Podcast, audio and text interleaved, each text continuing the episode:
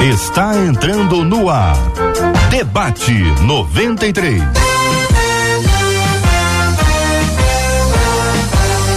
Realização 93 FM. Um oferecimento Pleno News. Notícias de verdade. Apresentação J.R. Vargas. Alô, meu irmão. Alô, minha irmã. Aqui fala J.R. Vargas. Estamos de volta, minha gente. Começando aqui mais uma super edição do nosso debate 93 de hoje. Que a bênção do Senhor repouse sobre a sua vida, sua casa, sua família, sobre todos os seus, em nome de Jesus. Bom dia para os nossos queridos debatedores, Pastor Igor André. Bom dia, Pastor. Bom dia, JR. Bom dia aos queridos ouvintes dessa rádio maravilhosa. Que Deus abençoe a todos. Um feliz 2024 a todos vocês. Que seja um tempo de crescimento para nós. Pastora Celeste Belo conosco no debate 93. Bom dia, Pastora. Bom dia, JR. Bom dia, Marcela. JP, todos os debatedores, que tenhamos uma terça-feira extraordinária e feliz 2024. Reverendo Júnior César conosco no debate 93. Bom dia, pastor. Bom dia, JR. Bom dia aos nossos debatedores e ouvintes. Que seja um grande debate em nome de Jesus. Pastor Kenner Terra também conosco no debate 93 de hoje. Bom dia, pastor. Bom dia, bom dia, JR. Bom dia a você que está nos acompanhando, a todos nesta partilha tão bonita. Espero que seja um tempo frutífero. Benção puríssima. Estamos juntos no debate 93 pelo rádio em 93,3 no FM Rio de Janeiro pelo aplicativo app da 93 FM pelo nosso site rádio93.com.br. Também estamos no Facebook Rádio 93.3 FM, Rádio 93.3 FM, a nossa página no Facebook. Também estamos no YouTube 93 FM Gospel, 93 FM Gospel. Você pode encontrar com a gente também nas plataformas de podcast, como o Deezer, como o Spotify. Só procurar Debate 93 e lá a gente também vai se encontrar. Temos o nosso WhatsApp liberado para sua participação desde já, 2196-803-8319, 2196-803-8319. Bom dia, Marcela. Bom dia, JR, nossos queridos ouvintes, nossos debatedores, que é maravilhoso ter vocês ao nosso lado. Os nossos ouvintes já na expectativa, JR, lá no WhatsApp, o Edson, por exemplo, já chegou dizendo: Ó, eu tô ligado aqui no Debate 93, prontinho para aprender nosso canal do YouTube, vários dos nossos ouvintes, entre eles o pastor Silvio Dias, que está direto do Recife, e dizendo, ó, acompanha o debate 93 aqui de Recife, porque eu não posso perder.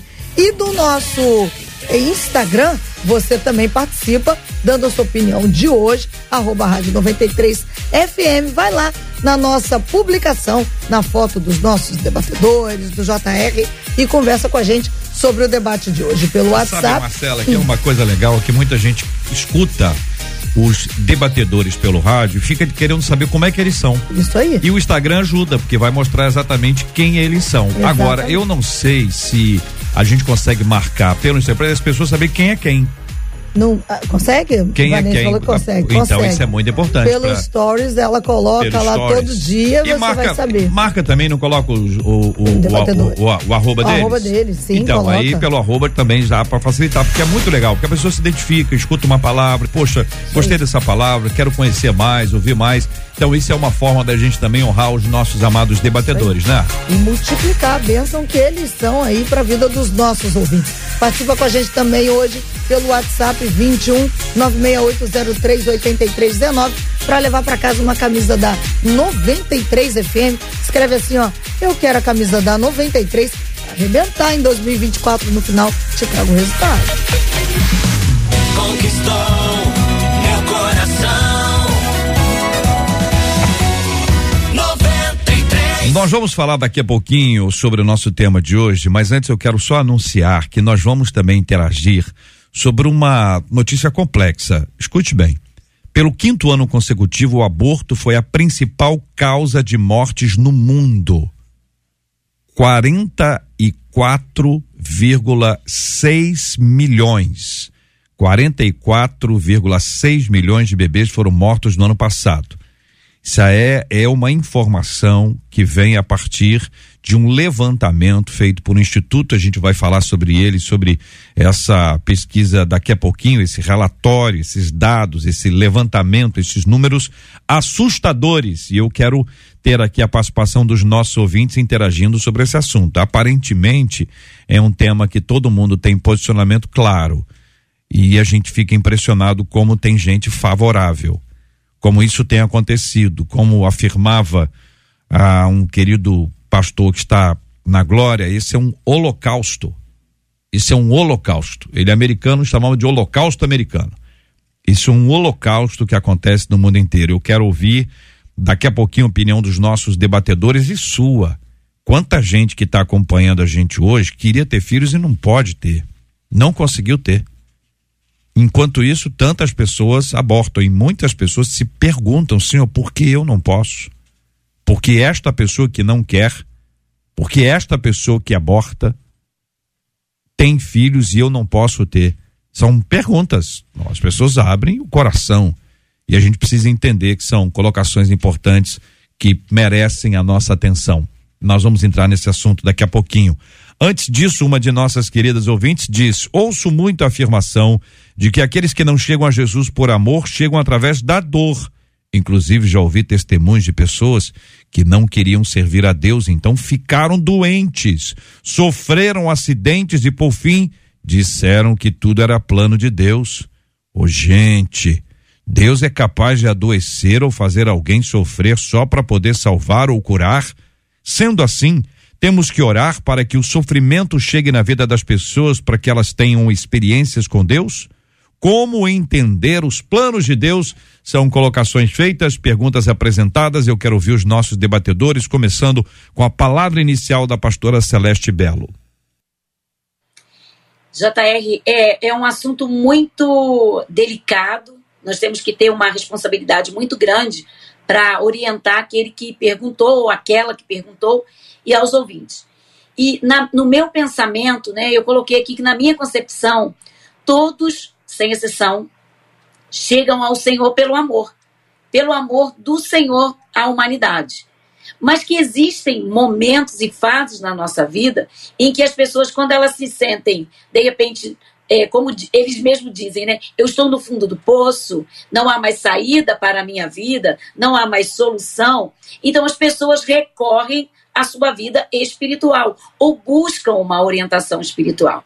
Mas eu não acredito que Deus permita, no sentido dele mesmo, enfermar. Nós entendemos que quando Jó, é, no início do, do livro de Jó, ele começa, o próprio Deus dá testemunho de Jó. E o Senhor permite que Jó passe pelas provações, pelo tempo difícil, até mesmo por uma enfermidade. Foi permissão de Deus para um propósito. Agora, eu não posso chegar e dizer para uma pessoa que está no leito de morte que Deus o colocou ali para ele aceitar Jesus. Porque ele vai aceitar Jesus, de repente, não por aquilo que o Senhor é, mas por aquilo que o Senhor pode fazer.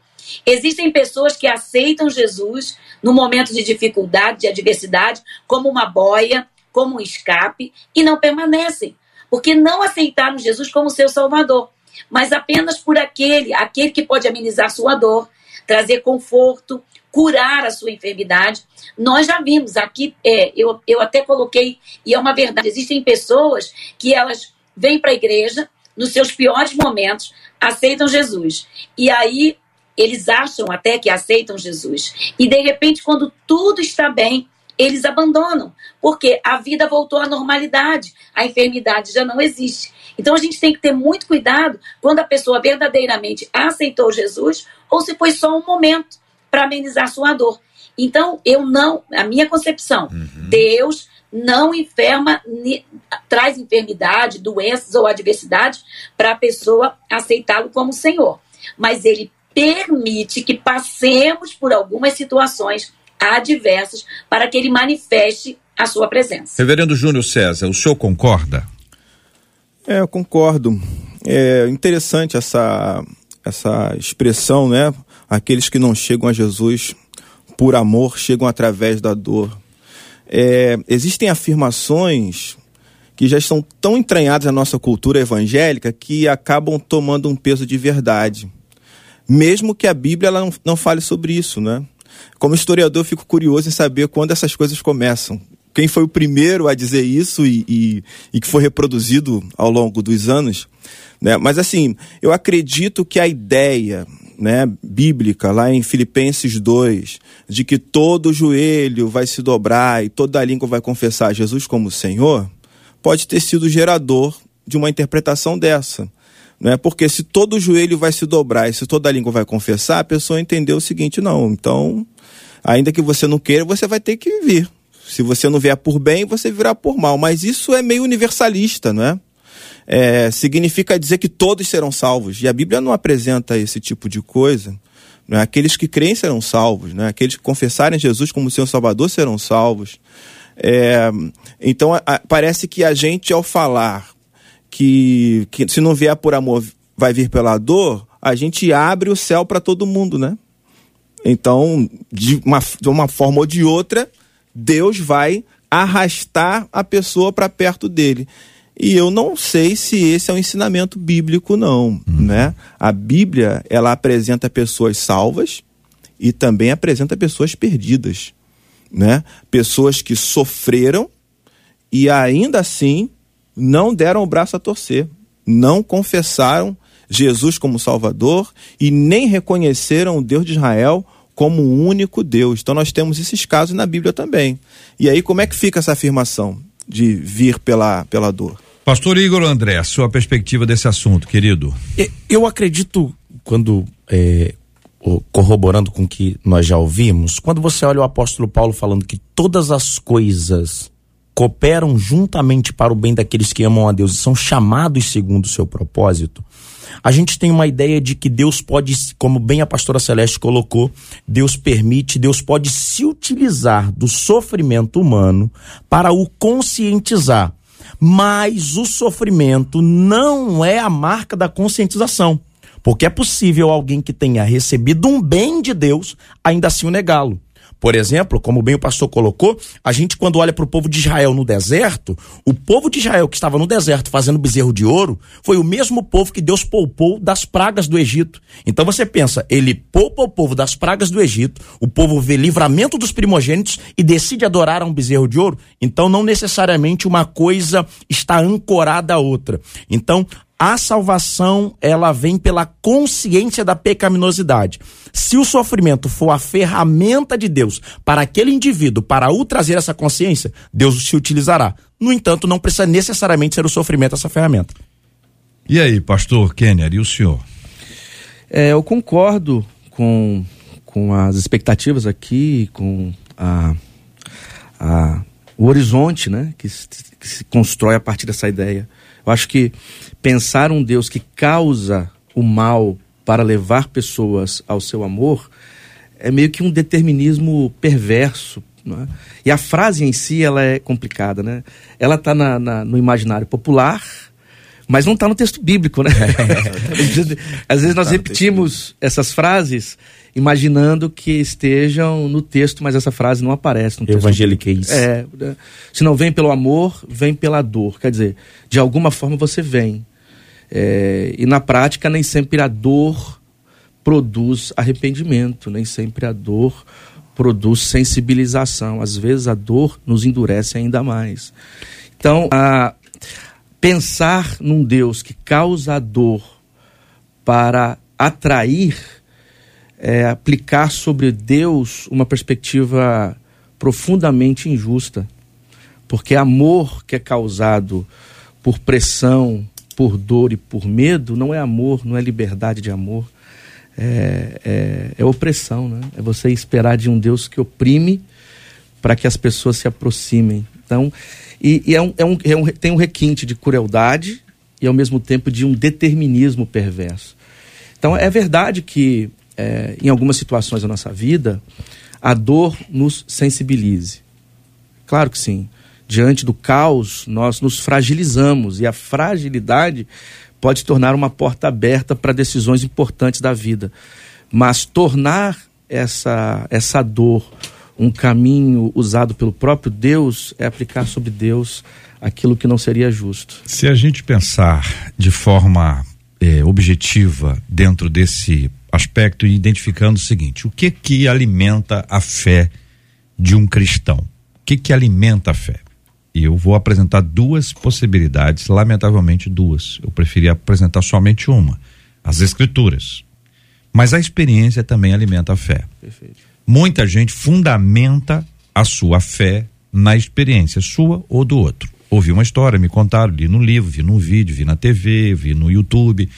A gente tem essas esses dados todos são apresentados para nós todos os dias. Todos os dias nós sabemos que tem gente que fundamenta a sua fé nas escrituras e ou na Bíblia. E tem aquele que prefere só a, a experiência. E outro que dá a misturada e, pela graça de Deus, alguns que ficam só nas escrituras, que é o lugar ideal, que é onde nós todos de- deveríamos estar. Então, quando a gente pega a experiência, é possível que muita gente conte histórias. Olha, meu marido, 500 anos ouvindo o evangelho, dizer 19 anos, não sei o quê, 700 anos, não sei o quê, adoeceu, se converteu. Hoje, um homem de Deus, firme com o Senhor, foi Deus que deu. A, a lógica da experiência aponta isso. A enfermidade foi uma bênção de Deus na vida dele. E o cara conta. Por isso que o ouvinte está falando. Vem pelo testemunho. Entendeu? O testemunho é o que? Olha, esse é plano de Deus, eu fiquei doente por um plano de Deus. E aí dá realmente a impressão de que Deus adoeceu a pessoa para que ele pudesse oferecer a cura. Então, veja como isso é uma construção do dia a dia, da experiência, que vocês afirmaram não conter fundamentos nas escrituras, mas está fundamentado na experiência. Aí a gente precisa casar as coisas ou distingui-las, limpar esse assunto, limpar esse vidro, É. limpar o, o para-brisa para a gente ver a estrada. Vou tentar distinguir, né? Ah, o teu exemplo da, da experiência é maravilhoso, é, mas veja bem, o exemplo que você dá e que acontece mesmo é um exemplo de quem já tem a fé. Então a fé já chegou. O que alimenta a fé? Se alimenta é porque a fé já existe. Não, né? a pessoa tá, adoeceu e encontrou a fé. Então, isso, deixa eu É, casar as é coisas. nessa- Então, nesse- nessa linha. é, não é uma questão de alimentar a fé, né? É, até a fala da- do, do ouvinte é chegar, ou seja, chegar ainda não tem fé. Estou chegando a Jesus. A fé é gerada por causa da dor? Essa é, é a questão. Então, três coisas, três afirmações a respeito de fé que eu vou trazer da Bíblia. Primeiro, é, sem fé é impossível agradar a Deus. Primeira coisa. Segunda, a fé é dom de Deus. Versículo bíblico também. Terceiro, a fé vem pela pregação. Certo? Então, o único método que Deus escolheu nas Escrituras para gerar a fé no ser humano, a fé que é dom dele, foi a pregação. É ouvir a palavra. Está lá em Romanos 10, versículo 17 certo? É, as outras formas que a gente utiliza, a gente pode pensar assim, não, o sofrimento que eu tive é, fez com que a fé chegasse, não. Sofrimento sem pregação não leva até Jesus. Não leva até fé. É, é imprescindível a pregação. O método que Deus escolheu foi esse. O sofrimento pode acompanhar Pode se tornar. né? Mas ele não é fundamental. Por quê? Veja bem, se o sofrimento fosse fundamental, todo mundo sofreria para chegar até a fé, né? Então, e aqueles que não sofrem? Mas a pregação, todos precisam ouvir o evangelho Aí, para que a fé seja gerada. A gente amplia para ouvir os, os demais de- debatedores sobre esse assunto para identificar o seguinte: primeiro a gente teria que discutir então o que que é fé. E a gente tem pouco tempo. Alguém pode até explicar de forma objetiva. A gente vai, vai ter que discutir se a pessoa está na igreja, ela é salva ou ela está na igreja. Ela é- faz parte de um grupo. Então a pessoa está na igreja, está dizendo, "Ah, agora eu estou na fé, estou na igreja, agora eu sou, sou de Jesus, mas não é. Como a gente sabe que isso também pode acontecer. Então, esse dado das escrituras é o fundamental para a nossa vida. O ideal é que a gente ah, que a gente tenha a nossa fé somente fundamentada nas escrituras, mas lamentavelmente o que a gente já teve de tradição que por uma de- determinada linha religiosa a tradição ainda é definidora, mas para evangélicos a maioria não pensa assim, mas a gente tem experiência que talvez tenha entrado no, no lugar que encrencou a gente também. Eu- eu- Por favor. assim, é, eu acho que é importante é, compreendermos que a construção da relação de fé E a fé cristã é um diálogo entre tradição, experiência e texto. Escritura. Então, é, nós não precisamos é, negar um para cons- considerar o outro. A experiência é importante. A experiência é um jeito de ser na vida e esse jeito de ser na vida perpassado pela vida de Deus em nós. Então, quando alguém eh, passa por uma crise, uma dor, uma angústia, perde alguém que ama, eh, vive uma enfermidade e no processo ela se percebe de alguma maneira se aproximando de Deus por conta disso, é uma experiência que começa a ganhar sentido na interpretação desse sujeito que Você vive tá vivenciando, a sua fé. vivenciando, Exato. Então, o, qual, qual que é o, o caminho mais saudável, ao meu ver? É quando essa experiência dialoga de maneira circular com o texto bíblico. Se fundamenta nele, se É- baseia nele. É circular. A experiência te ajuda a entender melhor o texto e o texto ilumina a experiência. Negar a experiência, inclusive, é acabar, É acabar com- com o jeito de ser no mundo e com a fé. Vou te explicar por quê. Porque fé no Novo Testamento, ela não é um conjunto de afirmações que eu aceito de maneira, de maneira logocêntrica, racionalista, conceitual. Fé no Novo Testamento, em Hebreus, nas epístolas paulinas como de Gálatas, é aceitar em encarnação. Quer dizer, é viver, é ser, é existir dentro e a partir de alguma coisa que me toca profundamente. Fé, então, não é só um conceito que eu ouço e aceito. Fé é um jeito de ser no mundo. Dentro disso, pastor, só para esclarecer um pouquinho mais. Quando Cristo termina o sermão do monte, ele conta a história dos dois fun- fundamentos. Perfeito. Tiago depois repete o mesmo princípio que o irmão, meu irmão, Uhum. Cristo estabeleceu. Então você tem aquele que ouve e pratica. Isso. Essa é a distinção. Isso. Ouve e pratica. Lá em Tiago vai esquecer. Se você não ou- ouvir e praticar, você, você vai se esquecer. Então, uma coisa é a prática, que eu acho que é essa linha que o senhor está apresentando, a experiência, no sentido de você colocar isso na sua prática de vida, vivenciar isso.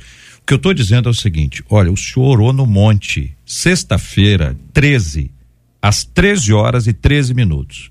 O senhor foi no monte orar. O senhor foi no monte orar e aconteceu um fenômeno maravilhoso lá, entendeu? Com uma coisa linda. Supondo, hipótese. Aí eu me fundamento na sua experiência. E toda sexta-feira, 13, 13 horas e 13 minutos, eu estou lá na expectativa. Então, eu estou fundamentando na sua experiência. Não é que eu estou vivenciando o texto bíblico. Eu estou criando um fato a partir disso. Por exemplo, a fé a, a, a, vem, vem pela dor. Você disseram, ó, isso não está na Bíblia, não está no texto bíblico, mas está na experiência. Então, é uma experiência, talvez, retirada das escrituras, embora a gente possa procurar, e eu já fiz isso, alguns textos bíblicos, e olha, aqui parece que houve alguma coisa, parece que não. Talvez a gente tenha algumas dificuldades para entender. Pastor Igor André e pastora Celeste Belo. Pastora Celeste, por favor, a primeiras damas, a senhora Muito falou. Obrigada, querido. Muito interessante a respeito de experiências através da fé. E quando a pessoa utiliza da fé e, de repente, ela alcança um milagre, né? ela tem essa, essa fé que, às vezes, a gente observa que umas pessoas elas têm mais intimidade com o Senhor e, de repente, as coisas acontecem de forma muito rápida. E com outras já é mais demorada. Eu gosto de contar as minhas próprias experiências aqui na igreja. Na nossa igreja, uma irmã orava pelo seu marido. Seu marido tinha muitos problemas em deixar ela ir à igreja. Ele a perseguia muito. Mas a gente orientou ela assim: quando o seu marido não quiser que você vá à igreja, você não vá. E você vai servir o seu marido, porque o seu marido não é cristão. Então você vai servir. Isso foi passando. E no ano passado, quando fizemos um culto específico sobre amigo e ele, ela o convidou, e ele foi bem radical em dizer que não era seu amigo, ele, num instante, ela sentou, porque ele falou: por que que você está indo tão cedo para a igreja? E de repente ela se sentou, mas ela entendeu que o Senhor iria naquele dia levá-la ao culto. E ela aguardou no tempo dela, no tempo dele. Esse homem entrou, tomou banho, saiu e falou para ela assim: agora eu vou com você, vamos lá. Mas com muita arrogância. E a levou. Chegando lá, eles chegaram muito cedo. Era um momento de oração e de intercessão. E ele ficou lá embaixo. E os intercessores subiram, o meu marido, o pastor, subiu. E de repente o pastor falou assim: vem cá, vem participar conosco da oração. E esse homem subiu para o altar. E quando esse homem subiu no altar, ele fala para o pastor assim: Eu quero orar. E o pastor se assustou, porque aquele homem mal pisava na igreja. E de repente, aquele homem foi tomado por uma presença de Deus, confessou ali Jesus como seu único e suficiente Salvador, teve uma experiência pessoal com Cristo, aceitou Jesus, veio ao batismo e hoje é ele que quer chegar mais cedo na igreja do que a sua esposa. Foram mais de anos intercedendo por esse homem. Ele não veio pela dor, mas ele teve uma experiência porque chegou na igreja, ele encontrou um ambiente de fé. Agora, é, eu tenho um outro testemunho que, de uma pessoa que conhecia a Jesus. O pastor, meu marido, estava pregando né, sobre uma passagem que diz quando o menino é, foi curado e é perguntado a que horas isso aconteceu, e de repente um homem entrou na igreja com uma roupinha do seu bebê que estava em casa enfermo. E ele falou assim: Pastor, eu, eu vim desesperado, eu entrei aqui conhecedor da palavra, esse rapaz e sua esposa. Entrega sua roupa do bebê, e fala, pastor, ora, já que você não pode ir na minha casa agora, ora pelo meu bebê. Meu bebê está enfermo, tem febre, e o pastor tinha pregado naquela noite sobre uma, uma criança com febre. Aquele homem orou com fé e, por misericórdia, Deus concedeu um milagre. A mãe daquele bebê levou os laudos médicos na igreja, pediu um culto de ações de graças, fez um culto de ações de graças e ela fez um voto ao Senhor que ela iria servir ao Senhor, ela tocava instrumentos em outra denominação e de repente eles estavam afastados. Pastor, agora eu vou viver porque Deus curou meu filho e eu vou viver. Bem, resumindo, o casal não permaneceu nem juntos mais, ela esqueceu do voto e se afastou dos caminhos do Senhor. Então, nem sempre, quando uma pessoa vive um milagre, extraordinário, ela teve um encontro com Jesus. Ela teve um encontro com aquilo que ela tinha intenção no coração, uma cura, um milagre, mas não com o Salvador. Ela não teve uma experiência. Só para fechar a minha participação aqui, eu acho muito lindo quando eu, o pastor falou a respeito de que a fé vem pelo ouvir e ouvir a palavra. Mas hoje eu fico muito maravilhada quando eu vejo o próprio Jesus se apresentando em países e em locais, né, que ninguém pregou a palavra, em sonhos, em cura, e de repente o próprio Jesus tem se apresentado para que a palavra se cumpra. Então é muito lindo ver que Jesus não está preso a uma forma ou a uma forma que nós, como humanos, fazemos. Ele é onisciente, onipresente e onipotente. É, então, eu gosto da, da, da fala da pastora Celeste, mas você percebe que os exemplos que ela deu são exemplos pontuais e individuais. Então, quando a gente olha para para a figura de Deus. Eu gosto da afirmação: Deus é soberano, que é um termo teológico, mas não é tirano. Soberano é ter poder para fazer todas as coisas. Tirano é aquele que faz tudo de maneira desmedida. Então, Deus ele pode se utilizar disso, mas ele nem sempre se utiliza. Porque o caráter de Deus olha para é, quando você olha para as escrituras, o milagre ele tem um caráter muito mais pedagógico do que propriamente como objeto último daquilo que é realizado. Então, o milagre não é o milagre pelo milagre. Ah, curei a mulher do fluxo de sangue, perfeito, está curada, está livre do mal. Filha, a tua fé te salvou. Então, o que, o que salvou ela foi a fé que gerou salvação. Então, o objeto que foi utilizado para que ela chegasse àquele nível de fé foi o milagre. Mas se ela ficar só no nível do milagre, pode acontecer o que aconteceu com, a, com o exemplo que a pastora deu aqui. A pessoa recebe a dádiva, mas abandona, porque o milagre não tem essa relação por exemplo, com o que foi colocado pelo pastor Kenner da, da escritura fundamentar isso. E quando a escritura não fundamenta esta relação, a experiência vira uma moldura. É, eu até anotei isso aqui, vira um, uma espécie de óculos. Então, se você percebe alguém que foi resgatado das drogas, então parece que o discurso dele sempre vai visar a, a olhar para alguém naquele sentido para que aquela experiência seja vivida. Alguém que veio pela dor, isso acaba marcando, é natural. E, e a gente percebe isso. Só que isso é o eu diria que é o primeiro passo da fé, essa experiência. Vivi o milagre, tá aí agora. Agora carece do discipulado que vai me encaminhar a uma fé sólida, que vai me fazer ampliar, inclusive, essa moldura, esse conceito de que Deus não salva a partir, apenas a partir desse método. Existe uma expressão que todo mundo conhece, que é o testemunho. O testemunho foi construído com base na desgraça. Eu era isso, eu morri ali, saltei. E vocês sabem que muita gente inventava, porque depois o cara falou assim: "Ah, eu tive uma doença. Aí o outro disse: eu tive duas. O cara disse: eu levei três tiros. O cara disse, três? Eu levei 13 tiros. E aí um aumentava o outro. O testemunho é a síntese disso. É dizer o seguinte: quanto pior, melhor. Marcela, e aí? Olha, tem testemunho por aqui, Olha, tem experiências e tem as falando. opiniões. Vou primeiro para as opiniões, Ah. porque lá no Instagram, o Sheik disse assim: Eu não acredito que Deus promova Quem? você. Sheik. É, é. Ele disse assim: Olha, eu não acredito. Deixa. De- eu não, acredito tô, que tô Deus. Só, porque eu, eu achei que era isso mesmo. É então, um isso, eu abraço achei. pro Sheik. Como é que a gente fala com o Sheik? Como é que fala, Júnior? Ele tá escrevendo em português, então acho que dá pra falar em português. Tem um jeito pra falar com o Sheik. Não é assim. tá engraçadinho. Não, não sei. Você sabe, Kenny? Vambora. Também não. Também não. É, como fazer, não. É. Ele disse shake. Eu não acredito que Deus promova o, sef- o sofrimento, porque se Deus é um Deus de amor, não há lógica em que um Deus de amor cause dor. O Ivo disse assim: Eu entendo que 90% dos nossos sofrimentos são nossas escolhas.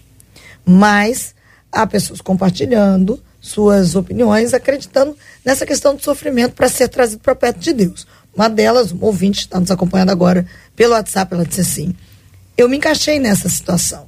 Eu e a minha mãe sempre fomos da igreja, mas nos afastamos durante um bom tempo. Precisou que a minha mãe descobrisse que estava com câncer para que nós voltássemos para os braços do Pai. E hoje, ela diz: a gente faz a oração, seja feita a vontade do Senhor, mas temos certeza que não iremos mais nos afastar do Senhor. Mas foi preciso sofrimento para nos trazer de volta para Ele. Um outro ouvinte, Caleb, disse assim: Eu fui visitar a mãe de um colega, ela estava com câncer. Quando ela percebeu que eu estava falando a palavra de Deus, ela me xingou. Xingou? E- xingou. Ela o xingou. E aí ele disse assim: não é essa história de que o sofrimento, a dor, traz para perto de Deus, depende.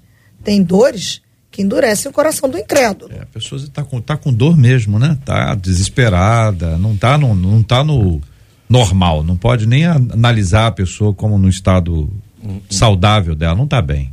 E no campo do, do testemunho aí, a Vivian disse o seguinte: quando eu era adolescente, diz ela, eu fui uma igreja Hum. Ah. e uma irmã que não tinha as pernas deu um testemunho dizendo que ela antigamente ia para a igreja de saia curta. E aí Deus promoveu um acidente para que ela perdesse as pernas e dessa maneira ah, não usasse mais saia curta. Eu tô falando para vocês. É, não, e aí, aí a Vivian disse assim: Tô falando. Eu não era crente na época. Esse testemunho me traumatizou. E digo pra vocês, eu não ia nem pra igreja de saia. Parou de usar Só ia de calça curta. comprida porque eu fiquei com medo. Disse ela e essa história é real. Eu vou deixar isso no, no, no ar aí, volta aí, volta aí. Vou deixar isso aqui no ar para lembrar quem gosta de usar saia curta. Como é que é o negócio? Como é que é o negócio da saia curta aí? A Ela- irmã contou, essa irmã Ah. estava sem perna. ela- Peraí, que, é, uma ouvinte contou sobre um, um ela outra chegou pessoa, não foi com ela não. Não, tá. foi com ela não. Ela chegou numa igreja e lá uma irmã Hum. que não tinha as pernas estava dando um testemunho. Disse que é um testemunho, é. Disse que ela antigamente gostava de ir para a igreja de saia curta. Então ela sofreu um acidente, promoção da parte do Senhor, e que tirou as pernas dela para que ela nunca mais usasse saia curta.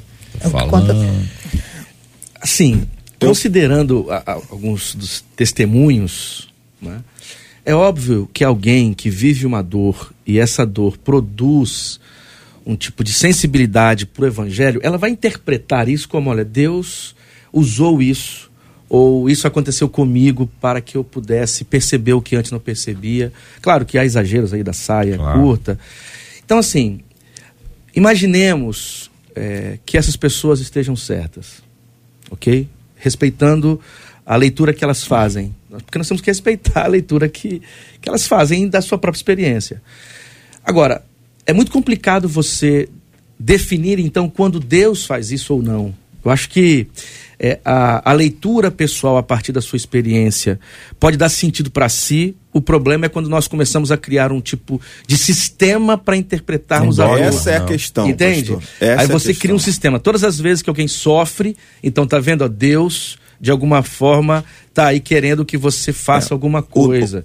É, e, uma, e, terminando aqui a minha fala, é, em 1 Coríntios capítulo 5, quando Paulo está é, tá dando conta de um problema na comunidade, tem uma expressão lá difícil, ele diz, entrega esse homem a Satanás para que o corpo seja destruído e seu espírito seja salvo no dia do Senhor.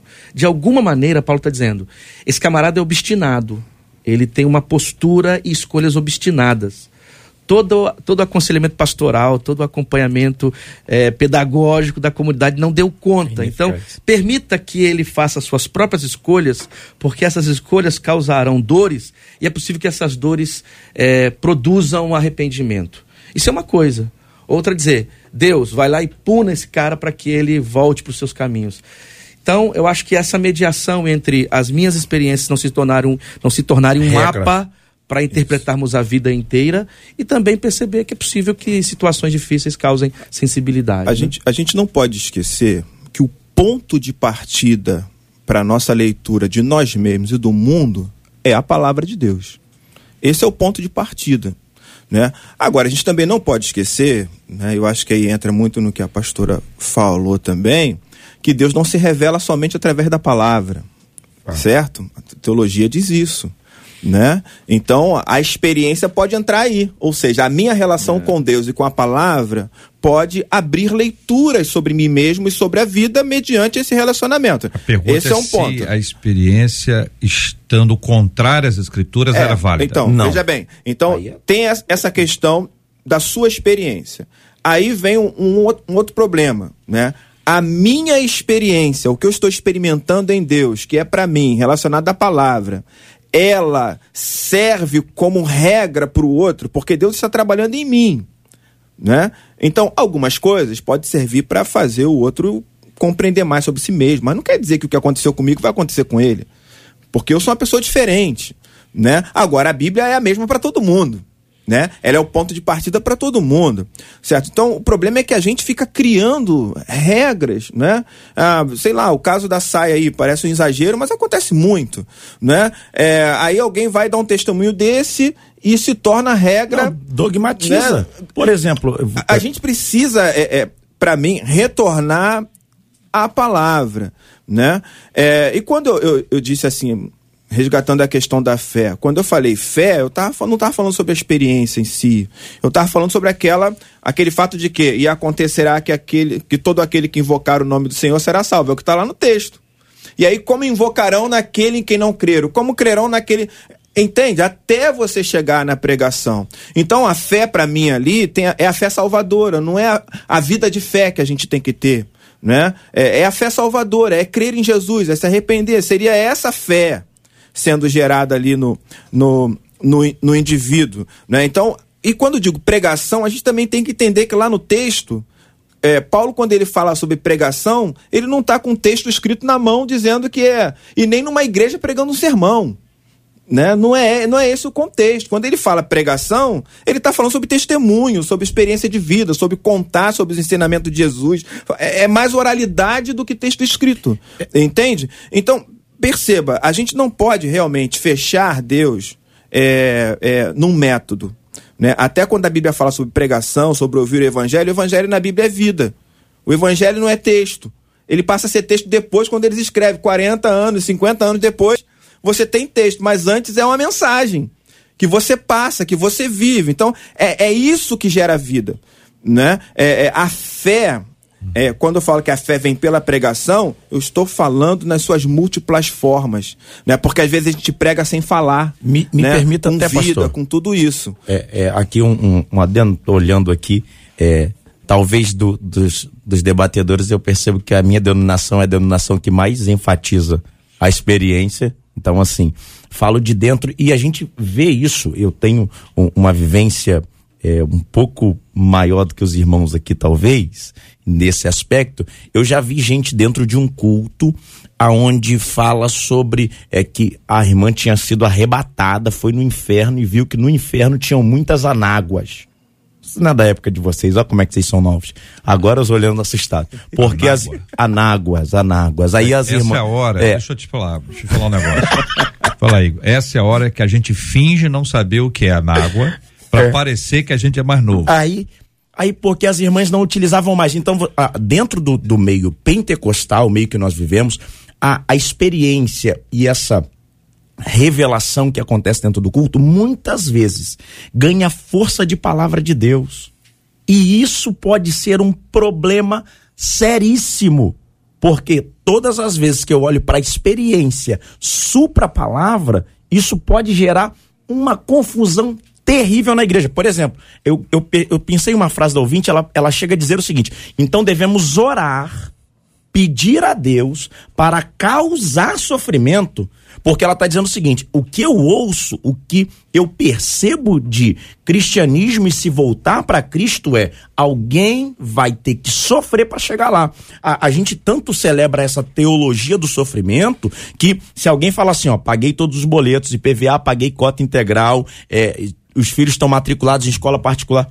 Ih, tá tudo bem assim? Hum, tem alguma coisa errada na vida do irmão. Nada, nenhuma briguinha no casamento. Então, assim, você percebe que a gente celebrou por muito tempo essa teologia do sofrimento. Aí parece que o sofrimento é o único método. E não é. A Bíblia está acima disso tudo.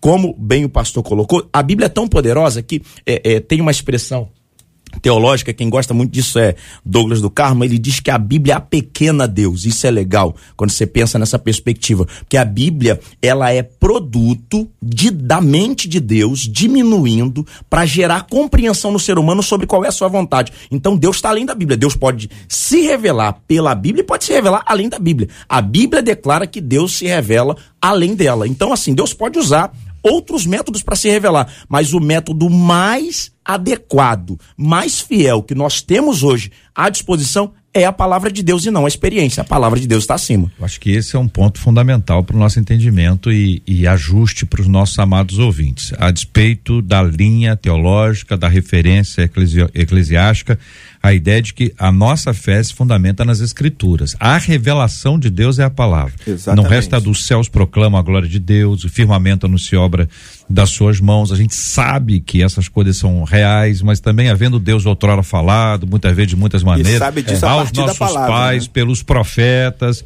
Então, nós temos o fundamento da nossa vida a partir das escrituras. Então, o que que acontece? A revelação divina, ela está nas escrituras, mas eu posso dizer que recebi uma revelação particular. Vou exemplificar sem mencionar. É um livro. Então, quem, quem já leu vai lembrar, quem não leu, não leia. Não vai adiantar nada, vai edificar nada a sua vida. Mas uma pessoa foi arrebatada até o céu. Chegou no céu e ficou atrás de uma árvore.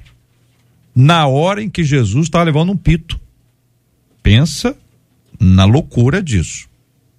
Deus Pai estava recriminando Jesus porque ele não cumpriu plenamente a obra da redenção. O mundo estava doido ainda.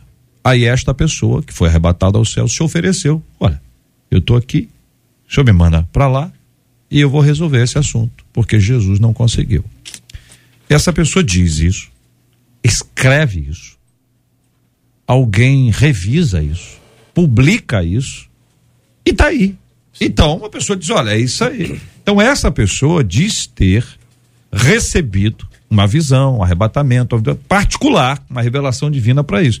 Quem lê as escrituras diz: é doido, maluco, tem que internar, tem que cuidar disso aí, tomar remédio, porque não pode. Isso aí não, não cabe nas escrituras. Então, entende o que eu estou falando? Tem coisas que diz, olha, faz sentido, não, não, não, não é contrário às escrituras, mas tem coisas que são muito complexas. Deixa eu deixar a pastora Celeste, porque quem, eu repito isso aqui carinhosamente, com o máximo respeito, quem não está no estúdio ao vivo, sofre um pouco mais. Com certeza. Porque tecnicamente, eu vou explicar mais uma vez, eu tenho que fechar o microfone dela, de quem está online, hoje o caso da, da, da pastora, porque se eu deixo o sinal aberto, o áudio de todos vocês, e o meu inclusive, esse áudio nosso, ele é distorcido.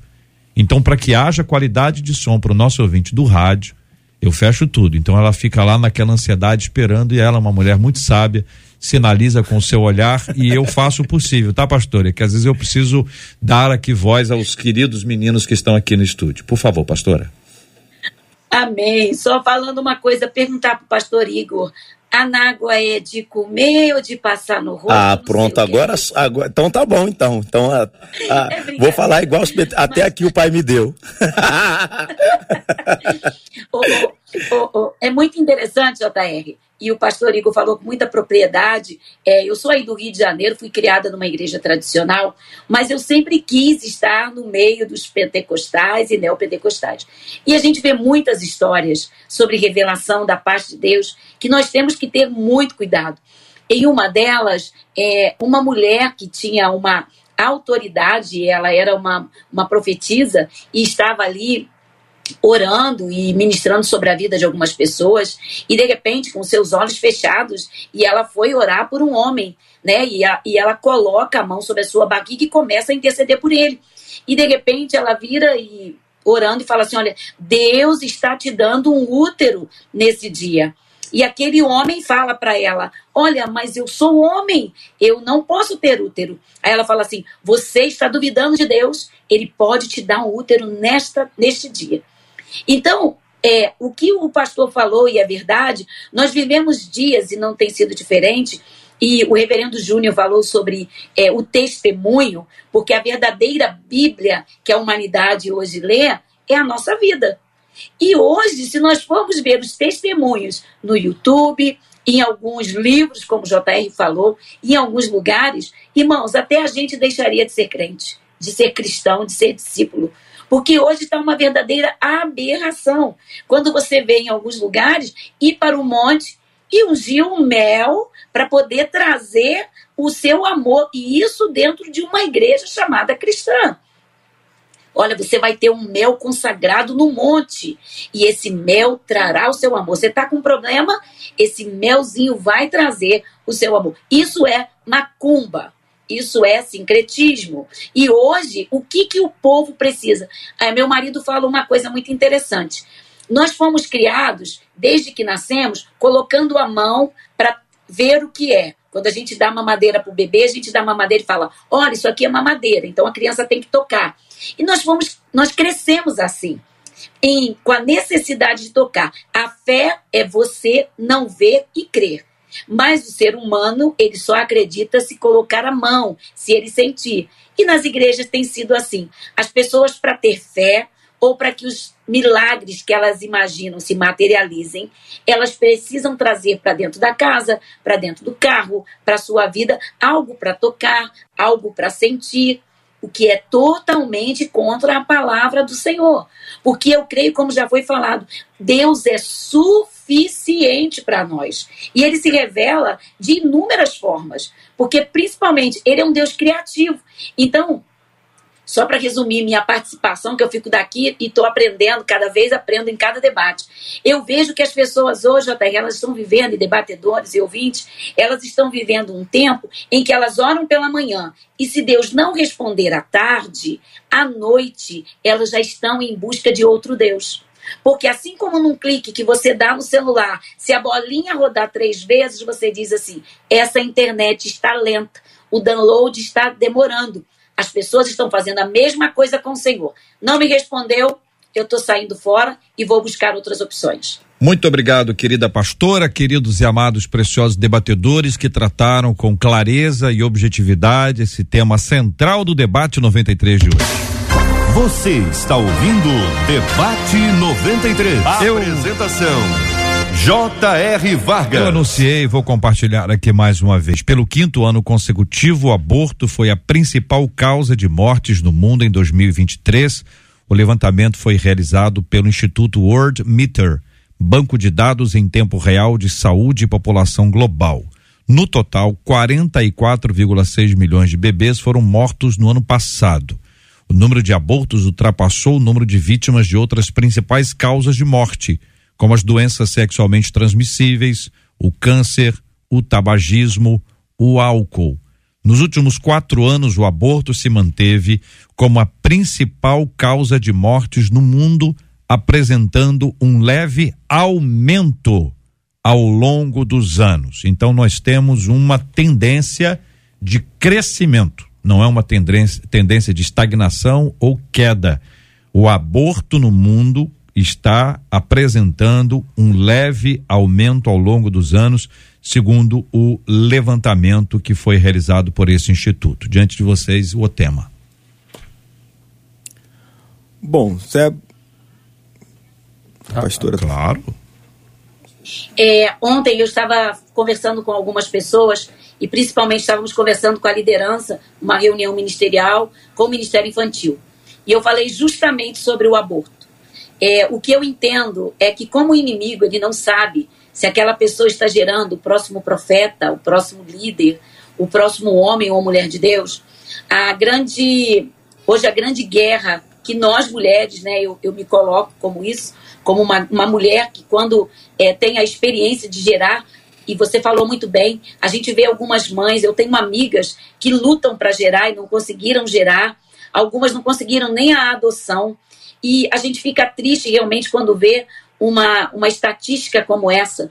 E é uma guerra que o inimigo tem travado contra as mulheres, porque as mulheres elas entraram agora num, num contexto de que meu corpo, minhas regras, e elas não conseguem entender, principalmente porque elas não entenderam o amor de Deus sobre as suas vidas e acham que podem fazer, e a estatística é muito triste, porque ela não apenas aborta a, a, a vida que está dentro dela, elas acabam cometendo um suicídio né? Se pode dizer assim, porque elas cometem suicídio e homicídio, elas matam uma vida e elas acabam morrendo. Então eu queria que, como mulher, né, sendo a única mulher aqui da mesa, dizer para as mulheres que de repente estão nos ouvindo agora e que foram vítimas de um estupro ou até mesmo uma gravidez indesejada dentro do casamento, porque o casamento está em crise, porque o casamento está é, deteriorado, que essa mulher procure ajuda. O grande problema da igreja é que muitas vezes nós falamos, só espiritualizamos. Existem mulheres que precisam sim de um psicólogo, de um terapeuta, de alguém para ajudar né, na, nas emoções. E que essa mulher, se de repente está nos ouvindo aqui, se tem alguma mulher tentando fazer um suicídio, que procure ajuda, que recorra, porque ela pode estar gerando ali alguém que vai ser um, um grande homem, uma grande mulher, não só na no reino de Deus, mas também numa comunidade. Então, eu queria deixar essa palavra. Como mulher, se você está agora pensando nisso, recorra a alguém, procure ajuda, mas não mate uma vida em nome de Jesus. Amém, pastor. Amém, querida. Amém. Uma de nossas ouvintes diz assim: gente, olha, vejo gente que não tem o menor compromisso com Deus e que e tudo em suas vidas acontece com muita facilidade, sabe? Por outro lado, vejo cristãos fiéis que sofrem a vida inteira gente fiel que nunca desfruta das coisas boas dessa terra. Como entender isso, gente? O que significa o texto de Mateus 19, 24? Mais fácil é um camelo passar pelo buraco de uma agulha que um rico entrar no reino de Deus. A quem afirme que para desfrutar da eternidade é necessário sofrer nessa vida. A pergunta que a nossa ouvinte faz é: é isso mesmo?